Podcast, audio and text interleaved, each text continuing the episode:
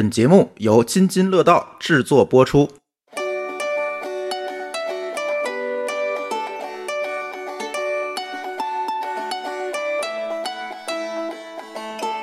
大家好，我是星星，欢迎大家来到天津万象城的官方播客平台飞腾客厅，和我们一起探讨交流关于购物中心的运营以及创意城市企划的相关话题。那本期的嘉宾呢，我们邀约到了一位建筑设计师，同时也是一位城市建筑摄影师爱好者。他的作品呢，多次入选莱卡的 LFI 杂志以及沃格的摄影社区。那更多关于嘉宾的一些信息，我们有请今天的嘉宾微微老师来做自我介绍。Hello，大家好，嗯，很高兴可以参与这期播客的录制。我觉得这次还算是挺有缘、很巧合的，就是我刚好在那个春节期间，就是其实是我生日当天，然后想去天津那边看一个我已经关注很久的一个建筑，然后去完了当天回来以后，就把我的这篇摄影的笔记发到了小红书上，嗯，可能就被刷到了，然后正好就有机会去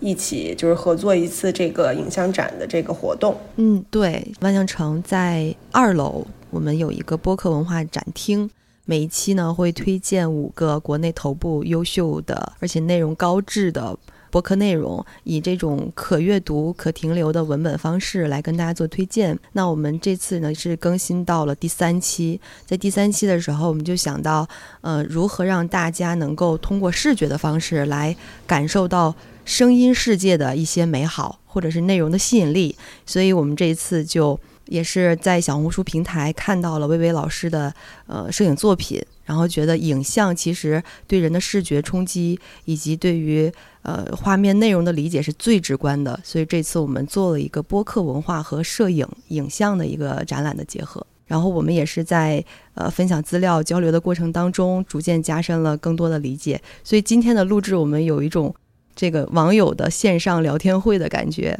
还挺有亲切感的，因为天津，我觉得一个是就是第一次去天津就能认识，觉得很有缘分；还有一个就是万象城正好是在我以前公司做的一个项目的地块那个附近，嗯，对，都是很有缘分的。就这次碰到，对，因为万象城的建筑体呢是在天津的文化中心旁边，就是天津美术馆。包括博物馆啊、大剧院啊等等这些建筑，其中天津美术馆就是你之前所在的单位，对吧？对对对，就是虽然我没有参与到这个项目，但是我当时公司非常要好的同事们，他们都是这个项目当时的参与者。然后我在当时其实也是来万象城看那个咱们那那个影展，嗯，然后顺便就发现天津美术馆就在这个地块内嘛，嗯，然后我把照片都分享给他们，他们就都挺激动的，因为这个项目已经做了大概十年左右了，嗯，然后他们看到十年后有一个这个成果，他们也是。就有很多的回忆就涌现了，嗯、然后也挺感慨的。对，这个是德国的一家建筑事务所，对，叫 KSP，、嗯、应该算是德国那边比较好的一家事务所，挺早的就进入中国市场了，做了国家图书馆的新馆，然后天津美术馆，应该是南京的美术馆也做过。嗯，确实是为我们整个城市留下了一批。尤其是文化中心的这个建筑群落，堪称是当时应该是在从零九年到一二年，从设计到建成，留下了这样的非常伟大的明星的建筑。嗯，我的同事们他们当时也倾注了很多的心血吧。然后当时我给他们看到照片的时候，他们也很感慨，就是室内的这个设计现在保持了特别好，都过了十年了。但有点可惜，就是北面的入口冲着那个人工湖的方向，嗯，它那个石材可能经过时间长的这个腐蚀，然后它的那个石材上面都已经有一些黑色的发霉的这些斑点了，嗯、他们觉得是有点可惜。对，因为今年是建成的第十一年，陪伴了我们很长的时间。那说到这儿，从你的这个工作角度来出发，引申出我们今天要聊的主要的话题，就是可以先跟我们介绍一下，比如建筑设计师这个。职业的主要的工作内容都有什么？其实建筑设计这块儿呢，涵盖的专业和领域特别多，然后它会细分成很多的不同的方向，然后不像大家在那个电视剧啊，或者是呃看到的那样，可能就是手勾几张图，然后就去跟甲方汇报，然后就。表达这个建筑，其实建筑设计可以从最早的概念设计，到这个方案的优化，到项目的落成，然后分到很多很多不同的这个阶段。然后像我的工作。之前我是主要做方案设计的，最开始的大概的建筑的雏形啊、平面的布局啊，还有一些小的细节啊。然后，但是呢，我这几年可能更多的去做了一些方案落地的工作，比如说这个东西已经设计好以后，我们有什么细节可以去优化的，可以有更好的方式。这个设计做完之后，就会移交给我们设计院的同事们，他们去做施工图，然后。呃，中间还会有这个项目的经理去把控这个项目的细节，然后直至它落地完成为止。嗯，然后中间可能还会牵扯一些室内设计啊或者景观设计的东西，这个也要联合室内设计和景观设计的部门一块儿去把这个设计完成好、协调好。对，因为我们看到你的摄影作品里边有非常多的视角，都是将镜头或者观察的视点落在了建筑上面，所以这样的一个观察方式是不是跟工作本身也有一定的关系？对，其实很多的摄影爱好者，他们本职也是建筑师。然后，因为其实通过图片，我们是有这个习惯去日常通过图片去记录我们看到的一些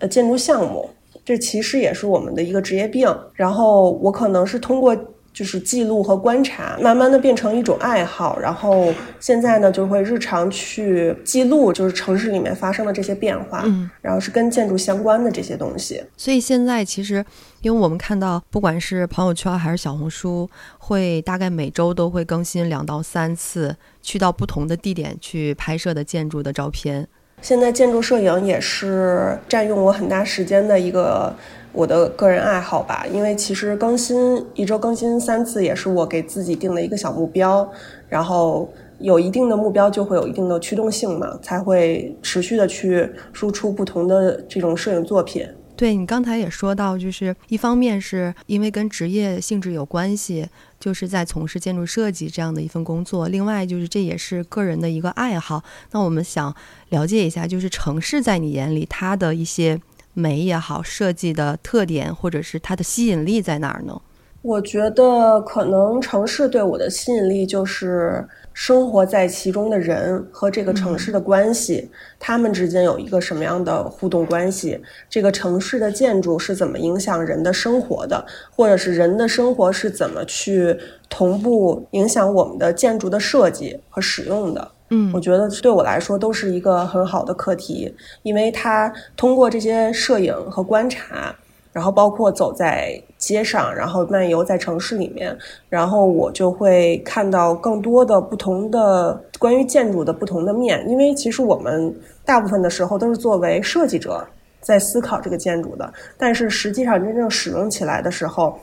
可能使用者会有更多的想法，嗯，然后他也会给我们一个更正面的反馈。我们如何去把这个使用者的思想，就是思考，去带到我们的设计里面？就是在这种记录过程当中，除了留下一些摄影作品，有没有一些意外的收获？比如说，在这个漫游的途中，有没有交到过一些比较难忘的朋友，或者因为一些契机，哎，了解了当地的一些文化，有过这样的一些故事吗？有啊，就是一个是自己喜欢去看建筑嘛，一个是做建筑摄影这块儿，我会可能去尝试去更多的城市看不同的那个风土人情。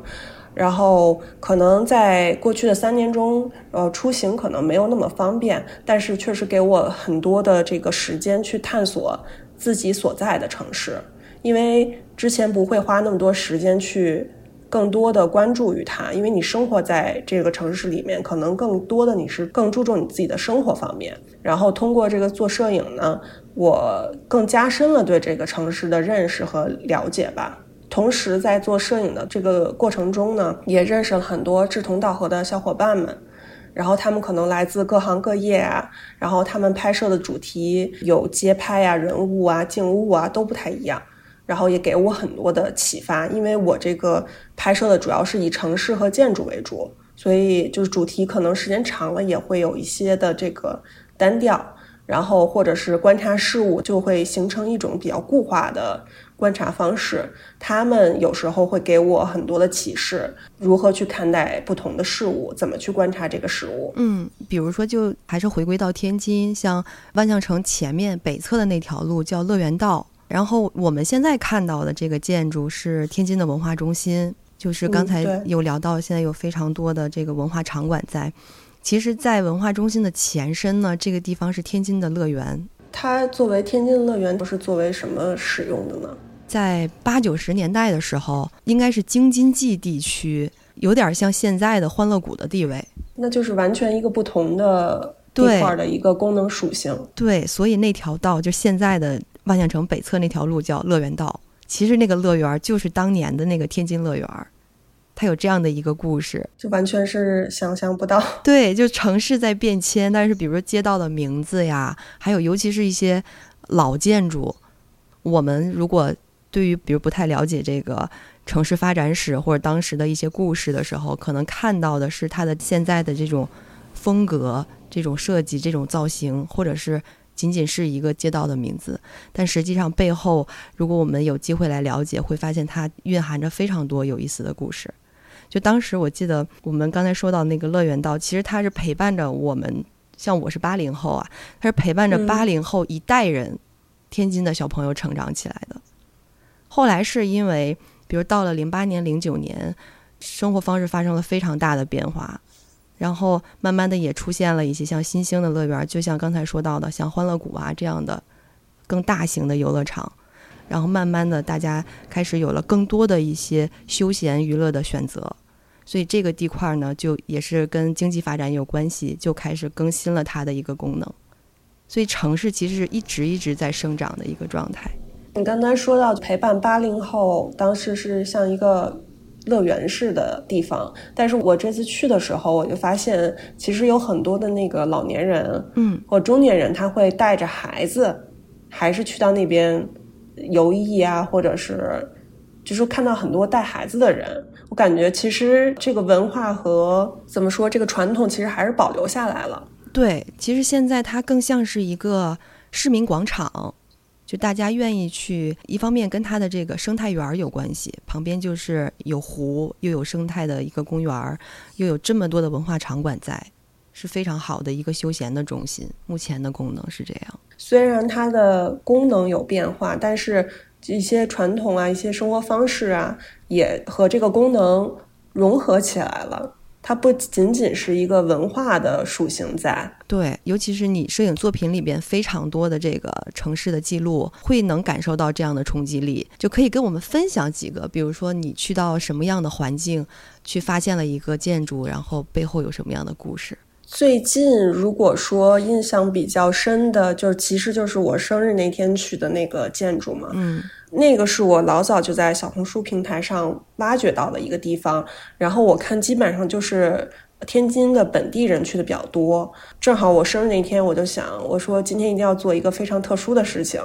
那我就去开车去看这个建筑，然后去到周边的时候，发现那块儿就是完全不在城区里面，是一个非常偏远的郊区。然后它呢，那个建筑呢，非常具有未来感和科技感。然后我也很惊叹，说为什么呃在这么一个偏的地方会做一个特别现代的一个建筑设计？因为挺震撼的，因为它其实是一个办公的园区，然后这个建筑是在这个办公园区的一个山坡上。然后它是一个环形的结构，然后它环的这个部分是完全悬空悬挑出去的，没有任何的支撑，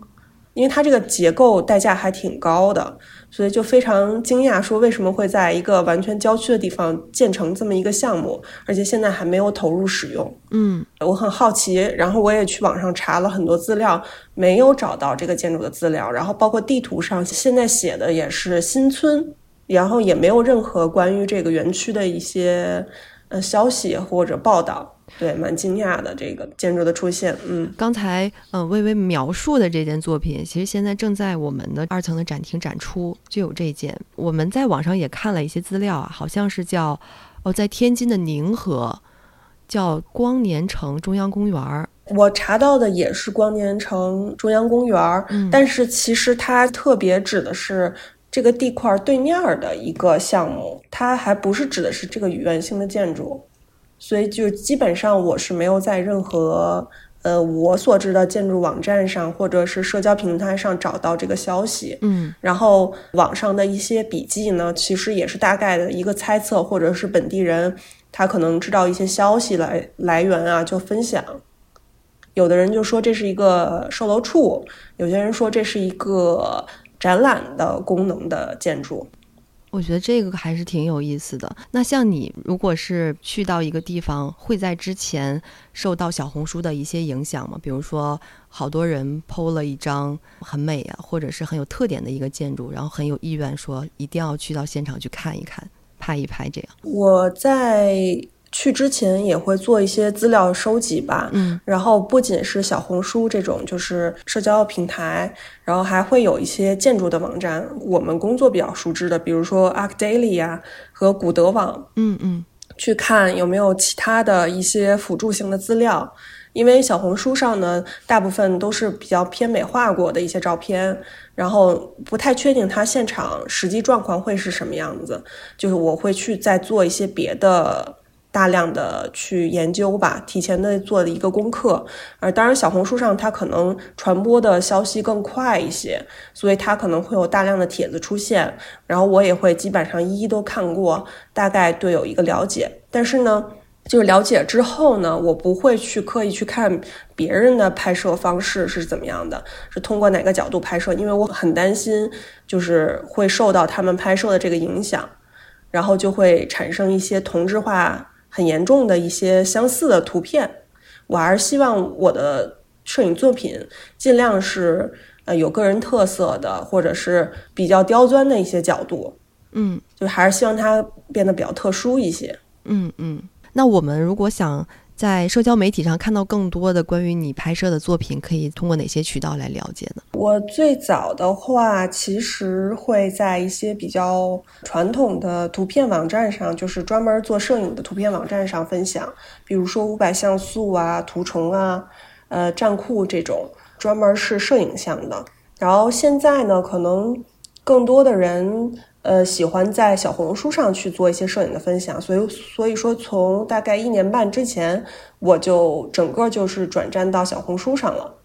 然后一部分更新会在呃 Instagram 上出现，嗯，主要是现在是这两两个平台，然后我的五百像素可能个人主页会时不时的更新一下，但是不如小红书更新的更快一些。嗯，你在高中的时候是在澳洲学习和生活是吧？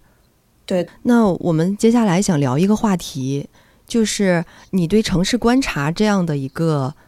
兴趣是，比如说你在嗯小的时候在国外读书的时候就已经有了这样的一些爱好吗？我觉得我小时候还是都挺爱观察城市的，嗯，呃，当然是在北京啊，那时候上学的时候就是一般都是坐公交车上学，所以我就特别喜欢坐在窗口的位置，然后就沿路看一些风景。我不知道为什么小时候特别喜欢看风景，然后尤其是当时，呃，有一些特二、特三路啊，它是那种双层的，我就会特别找那个二层的靠近最前端的那个位置坐下来，然后就一路就是观察路边的建筑啊、人呐，就会特别喜欢看这些东西。然后到澳洲的话，其实观察更多的是我们的一个作业和课题，嗯。嗯，因为之前介绍了，就是建筑设计它涵盖的东西非常多，然后我们的有一些课程是关于城市的规划的，所以说老师当时布置的作业就是到澳洲的，呃，就比如说某个城市的某个区域去观察它的建筑的现状啊，然后做一个关于规划类的可能的论文的分析，这种就会迫使你必须得去观察现状是什么样。嗯嗯我，觉得主动的、被动的其实都有。我比较好奇啊，就是因为我们现在工作生活大部分时间还都是在城市里面，嗯，在城市什么样的一个环境里边会让你觉得非常的舒服？就是可能不会感到很拥挤或者很嘈杂，能让你整个人安静下来，愿意多待一会儿。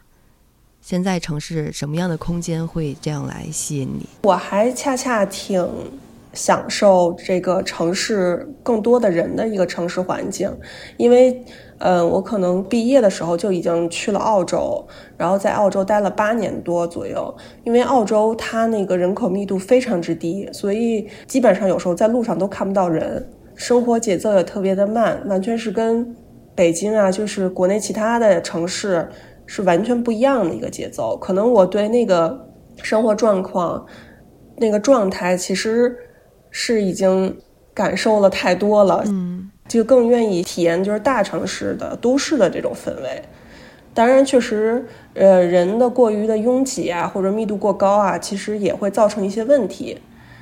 嗯，像这种情况下，我一般怎么说呢？我其实周末挺爱去一些就是市中心的位置，就是一些办公区啊、CBD 的地方，因为下班了之后，其实恰恰是这些区域反而是没有人的。嗯对对对，但它又是很现代的，有时候就特别喜欢在那个街道里漫步啊，去观察呀。就是当人们都离开了这个区域之后，会是个什么样子？然后有一些住在这个城市、住在这个区域的人，他们的生活状况是什么样子的？我记得有一次，因为天津、北京之间的交通非常方便，周六的下午，我也是睡醒了之后，觉得今天干点什么呢？就想，不然就买张车票去北京吧。其实没有什么目的，我也不知道我要去看什么。但是之前呢，好奇想要去看的地方，在亮马桥附近有一个叫启浩北京启浩的一个园区，我不知道你有没有听过。大概知道，因为我以前的那个德国公司也在亮马桥附近嗯，然后它旁边是宝格丽酒店，啊，对，那块儿我还挺熟的。其实是夏天的时候，尤其是露营特火的时候，亮马桥河边儿，据说好多人在那个河边露营啊、休息啊。所以那天下午大概两点多，我就到了北京之后，又坐地铁，然后到了这个地方。在路上大概前后花了两个多小时，像你刚才描述的，就是去看一看建筑，换一换环境，然后很难去描述说这个真正吸引我们的是什么，但好像很享受那种独处，但是对我们来说特别有趣的一个状态。确实是。然后就是去天津那次，就是除了看那个环形的建筑，我后来也开车到那个城区，然后特意去了一趟解放北路，有非常多的民国时期的银行、对，和老建筑。老建筑，然后正好赶上是春节的时候嘛，就是大家都返乡了，或者是回到自己的家乡嘛。然后我就觉得当时走在这条路上，就觉得很有意思，就是几乎没有人，嗯然后就是这个城市就恢复了它没有那么多人时候的一个状态，只有零星的几个游客什么的。嗯然后我觉得当时漫步在那条街上还挺有意思的。然后大部分能看到的人都是，呃，那边应该也是有一个住宅区吧，然后就能看到就是有一些零星的住客吧，嗯。会会在那个街上穿梭，我觉得还挺好玩的。其实天津有意思的街道，你刚才说到的解放北路是特别值得看和了解的一条街，还有像天津的什么山西路啊、赤峰道啊，这些都属于和平的老城区。然后你会看到非常老式的住宅，以及在里边人们的生活方式。如果早上六七点钟的时候，会看到里边是有早市儿的，就是两边都是卖蔬菜呀，就非常早。然后很多都是年纪大的人去逛的地方。之前也去过一次民园儿吧，嗯，民园儿，那个是真的没想到会有那么多的旅行团和人在那边聚集。后来我到了以后，大概转了两分钟就走了，嗯，因为我觉得我看到的应该不是这个城市本身应该有的样子，应该还就是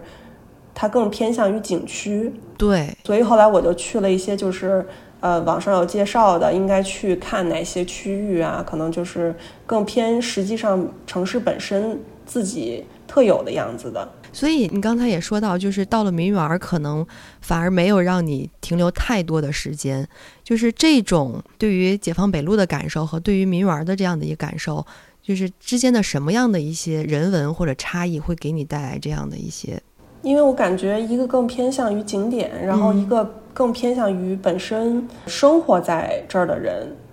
然后让城市变成这个样子，和你为了旅游啊、吸引游客啊作为导向，然后大概变成这个样子，嗯，就我觉得是两个不一样的氛围感。不一样的状态，然后我不太喜欢看一个就是刻意去营造的地区的样子，我还是更喜欢一个更尊重于原始风貌的这种感觉的。嗯，你上次来民园是自己来的？呃，我是跟我老公一块儿去的。我觉得下次来天津，我们可以继续约在民园，因为民园它是在五大道的一个算是比较核心的一个地方。再往旁边走，有非常非常多像成都道啊、重庆道啊。有很多小路走进去，会发现还是有很多的名人故居，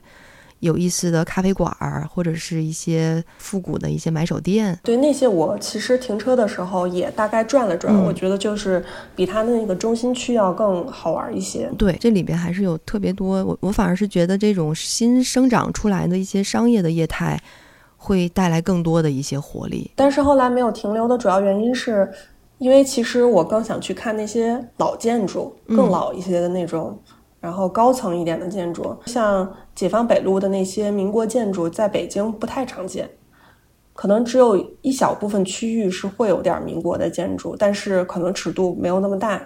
然后都是比较低矮的。对我来说就是非常难得，所以我还是更偏向于解放北路的这种街道的感觉。如果周末有时间，真的可以常来天津玩。对对对，这也是我今年的一个计划，因为天津和北京离得特别近嘛。对我可能就不想一次性的把它都彻底的转掉，可能就是分批分次的这种，每次就去一小部分地方，然后慢慢的去。感受这个城市。那你在城市当中有没有产生过，就比如说看到一些建筑、一些画面，产生过一些特别古怪的一些想象？因为我们经常看到，呃，类似于恶搞啊，比如上海的一些很高的建筑，然后被网友画上一些漫画的图案，就变成了生活中常见的一些东西。你在观察当中有没有产生过这种很好玩的一些想法？我可能我的想法更奇怪一些，嗯，然后因为我本身自己。私下还挺喜欢看一些就是末世的片子，所以呢，我就有时候就会想，如果说这个城市空无一人，然后破败了以后是什么样子的？然后正好其实赶上北京去年年底，然后大家都在生病嘛，嗯，然后很多人都在家里待着，那段时间正好我就出门了，然后去了那个国贸 CBD 这一个地区，然后真的是空无一人。然后那个感受就是完全不一样，因为平时就是都是上班族在上班，然后一到中午有大量的人都会在马路上啊汇聚啊穿行啊。然后当时去的时候是感觉整个城市的中心区是完全是空的，空无一人的，特别难得那个感受，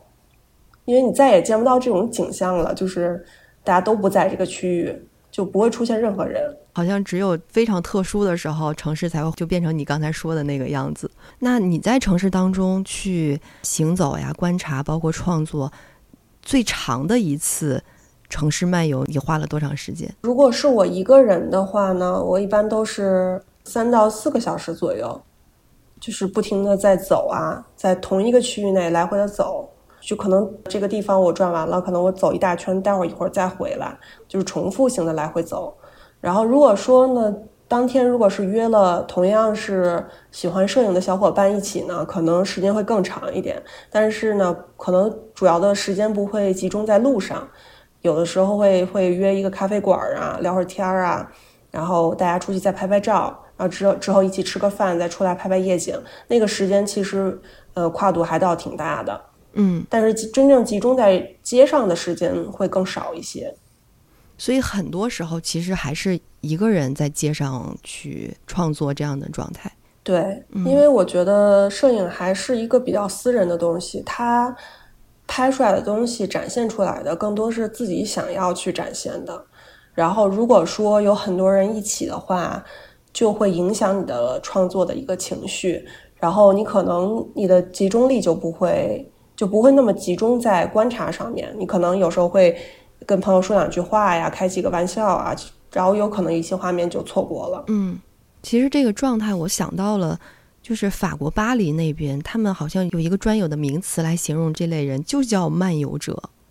嗯，就一直在街上看起来就是无所事事，但是是一直在观察，然后去感受特别有诗意又很有趣味的事情。自己一个人的时候，我觉得倒是不是很孤单，因为你的观察力啊、思考啊都是高度集中的，然后时间其实过得还蛮快的。因为这一期的主题就叫如何做一个孤独又有趣的城市漫游者，就聊了这些，想要表达的也是我们当代人其实有非常多种生活方式，这种城市漫游已经变成了一种生活方式了，在一定程度上，嗯确实是。比如说这么多的作品发到社交媒体上面，有没有为你的生活带来一些改变或者收获？有吧，有更多的人会去关注你的作品，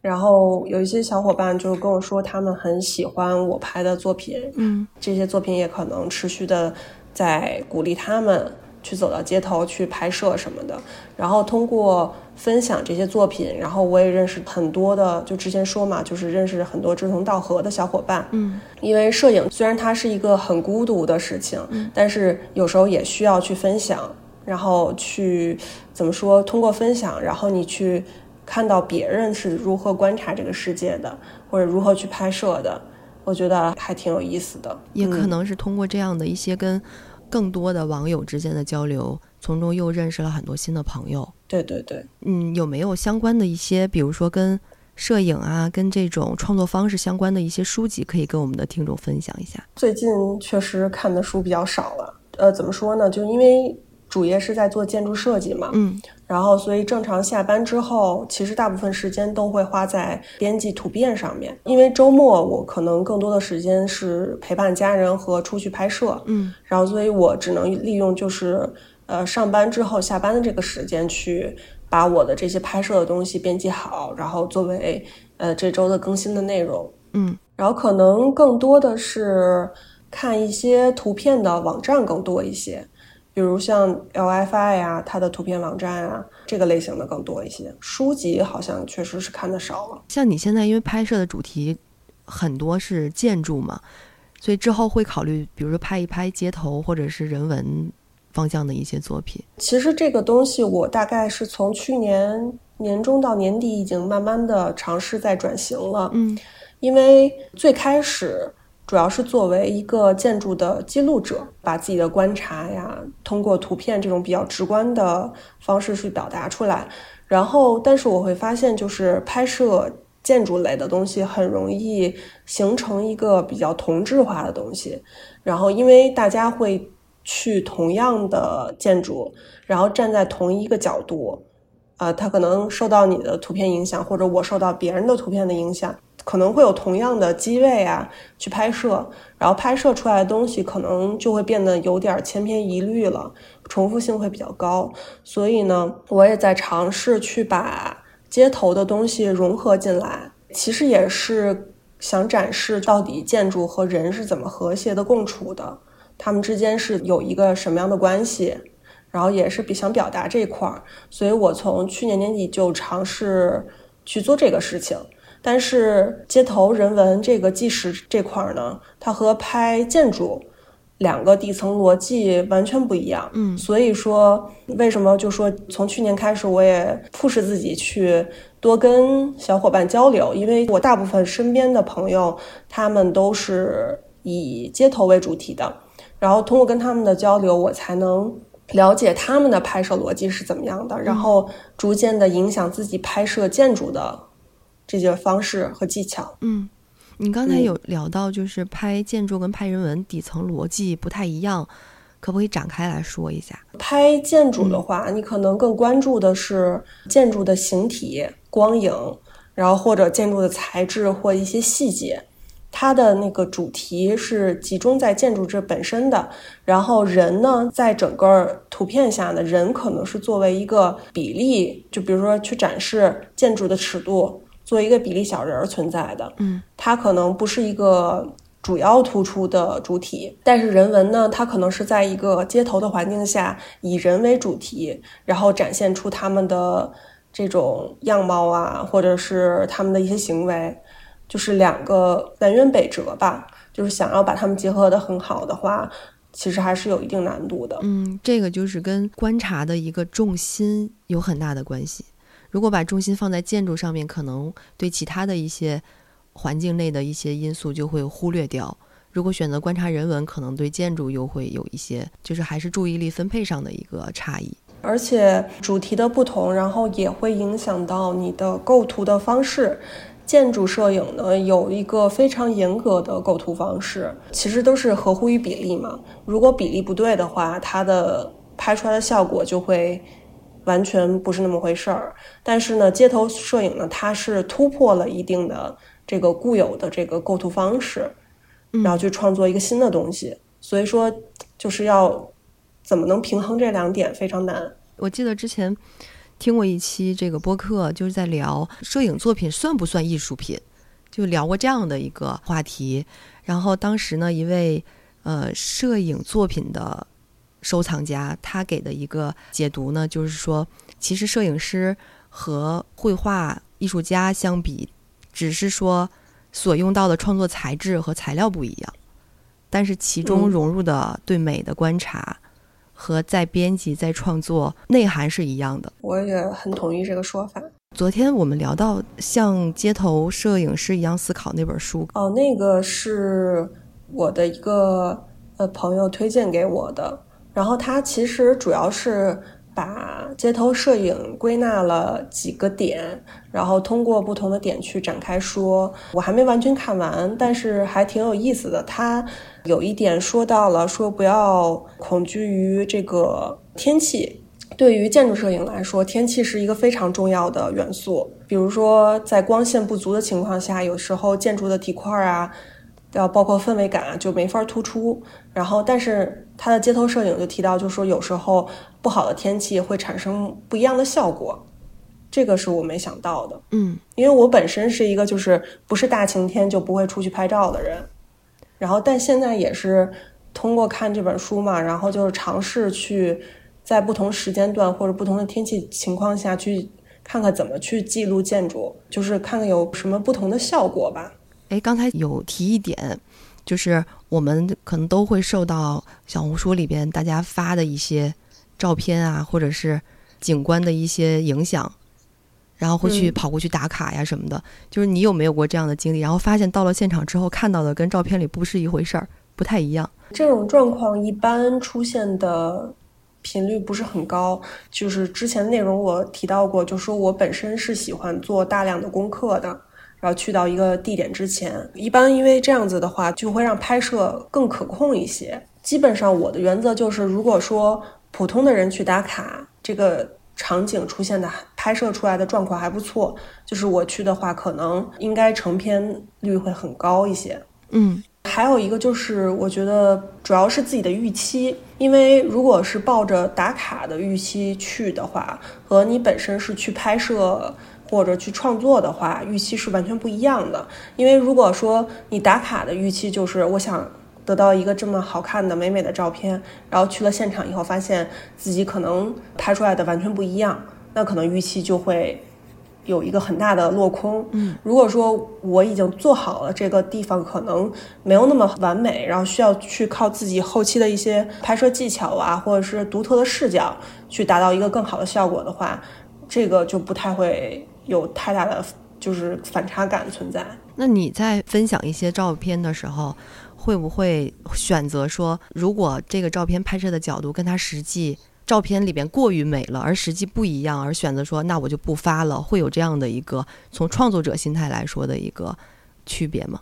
应该是前段时间有一个小红书照片的一个事件出现嘛，就是大家在声讨这件事儿。嗯，其实当时我也思考了一下，说。到底放照片的时候是就是要怎么斟酌这件事儿？我其实后来想了一下，就是本身我们是做摄影嘛，嗯，所以摄影其实也是基于现实在做一个创作，所以它肯定跟现实的感觉是不一样的。它可能更多的是展示别人看不到的一个美感，就说不要太焦虑这件事儿。如果说这个场景出现了特别大的反差。就是如果照片啊和实际的地点出现了一个比较大的反差，我一般都在底下会非常友善的提醒大家说现场状况是怎么样的，可能呃整体去的时候可能不会特别好，哪个角度会更好一些，比较出片一些，然后呢这个地方值不值得去，去了以后哪些东西可以拍摄，我都会提示大家一下。嗯我也是怕担心会出现这种状况。嗯，对，其实作为这个内容的创作者来说，我们还是可以主动的去把一些很关键的信息跟大家去全面的分享的。我觉得信息的透明化还是挺重要的。举个例子吧，反正就是之前我去了水立方，嗯去拍摄室内，然后那篇笔记的点赞量还可以，大家关注度也很高，但是实际上它的室内挺混乱的，然后也有很多的旗帜啊，然后包括因为它的建筑已经建成了一段时间了，零八年左右的一个建筑，所以它里面维护的并没有特别好，所以它那个膜结构会显得有点脏脏旧旧的。然后真正出片儿的就是它的一个出口的位置，就那一个角度。能拍出一两张照片挺好的，但是照片上看起来就是特别特别怎么说，就是特别未来感，特别梦幻。嗯实际上你真去的时候，就可能找不到这么一个地方，它的位置非常偏。所以当时我也是发了这篇笔记之后，就会在底下写，大概是在出口的位置会有这么一个地方，然后大家如果要去的话，要做好预期，然后大概票价是多少钱，所以要衡量一下到底值不值得单独为这个东西去一次。嗯，那你去过这么多的地方，现在回忆起来啊，最难忘的一次拍摄是去哪儿拍什么内容？我觉得应该还是我生日那天去的那个天津郊区的那个环形结构。当时去的时候，北京和天津的天气状况会有一定的差异，嗯，然后网上的资料也非常少，所以不知道现场是一个什么状况，不知道这个场地是否能进去。有可能我开两百多公里到了现场以后，它可能你都进不去，你可能只能远远的看一眼，就未知的情况非常多。当时到了，天气也非常冷，最后的成片儿特别好，所以我觉得就是印象挺深刻的。而且为什么这次也特别深刻，是因为过去三年很难去离开北京，然后基本上是我为数不多最近离开北京的一次旅行吧。嗯虽然是一个短途的，但是我觉得很开心，就是至少我们可以去到自己想去的地方，然后做自己想做的事情。对，接下来有什么拍摄计划吗？比如说已经做好要下一站去哪儿的准备了？我可能就是日常要是有时间的话，周末就计划去天津转一转，嗯因为交通特别的便利嘛，城市风貌完全跟北京是不一样的。然后也是一个给我很多惊喜的城市。然后我想想，可能如果有更多的时间的话，计划还是去更远一点的地方，比如说南方的一些城市再走走，嗯去好好的拍一拍。计划去一下广州或者深圳。然后最近的旅行计划大概是去一下威海吧，嗯因为那边也有一些新进的小的建筑出现了，然后城市的生活节奏特别慢，我觉得还挺吸引我的。聊了这么多，也讲了很多的故事，想跟大家分享的一个观点就是，只要我们有充足的时间，还是可以尝试多出来走一走，因为只要嗯我们在路上，尽管我们可能是一个人出发，但其实围绕在我们身边的惊喜、信息，这个城市里面的故事非常非常的多，一定会有收获的。能在日常多走走、多看看的话，我觉得应该能发现很多不一样的方面。对，也希望这种嗯、呃城市漫游者可以作为一种当下的生活方式，有更多的伙伴儿可以发现其中的一些乐趣。对对对，嗯，最后呢，就是可不可以跟我们跟大家来描述一下，就是作为一个漫游者，作为一个在路上的摄影师，有哪些独特的一些乐趣和惊喜，可以再给我们总结一下？除了去不同的城市，然后去看到不一样的生活方式或者不一样的城市的风光以外，我觉得大家可以更好的关注于自己身边的生活。其实很多的生活的，嗯、小惊喜都存在于身边。可能大家因为呃生活呀、工作呀，往往会忽略掉。作为摄影，其实不仅仅是去探索新的东西，我也在反复的去观察自己生活现在周围现有的东西。因为往往在身边的东西是容易被忽略的。我也想表达一个观点，也是我今天上午读的一篇文章里边刚好说到，当一个人放下思考的时候，他才会开始有一种觉知的能力。然后有了觉知能力的时候，这个人就会进入到一种自由的状态。就我们的大脑其实不太会告诉我们我们不知道的事情，所以当我们陷入到一种困境，说我要坐下来想一想，是一定想不出答案的。但如果说，比如说我们的情绪此刻很焦虑，或者状态非常不好，那我们应该把这个状态暂时放下，以及停止思考，就大胆的走出门去。也许一些治愈我们的事情就会在那个路上发生了。对，其实还是没有蛮多惊喜的。嗯，走在街头的时候，其实也是一种完全跳脱于自己平时生活的状态，然后跳出这个困境，跳出这个焦虑。然后去观察自己周边是什么样子的，可能也许就能得到不一样的答案。是的，也希望大家有时间多出来走一走，然后多走进我们的天津万象城，走进我们的展厅，然后在展厅就可以偶遇到薇薇老师的作品，以及可以看到展厅里我们每期推荐的非常优质的一些播客内容。嗯，相信通过这些点滴的一些偶遇，可以带给我们更多的一些。新知和新的朋友，嗯，那我们今天的录制就到这儿结束，谢谢大家。好的，谢谢大家，嗯，我们下期的沸腾客厅再见。好，拜拜，拜拜。感谢您收听本期节目。本期播客节目由津津乐道制作播出。你也可以在我们的官网 d a o 点 f m 找到我们的更多内容作品。如果您喜欢我们的节目，欢迎在微信、微博、朋友圈等社交媒体转发分享。您的分享对我们而言十分重要。如果您希望与我们互动，可以关注我们的微信公众号“津津乐道播客”，天津的津，欢乐的乐，道路的道。在关注后按提示操作即可加入我们的听友社群。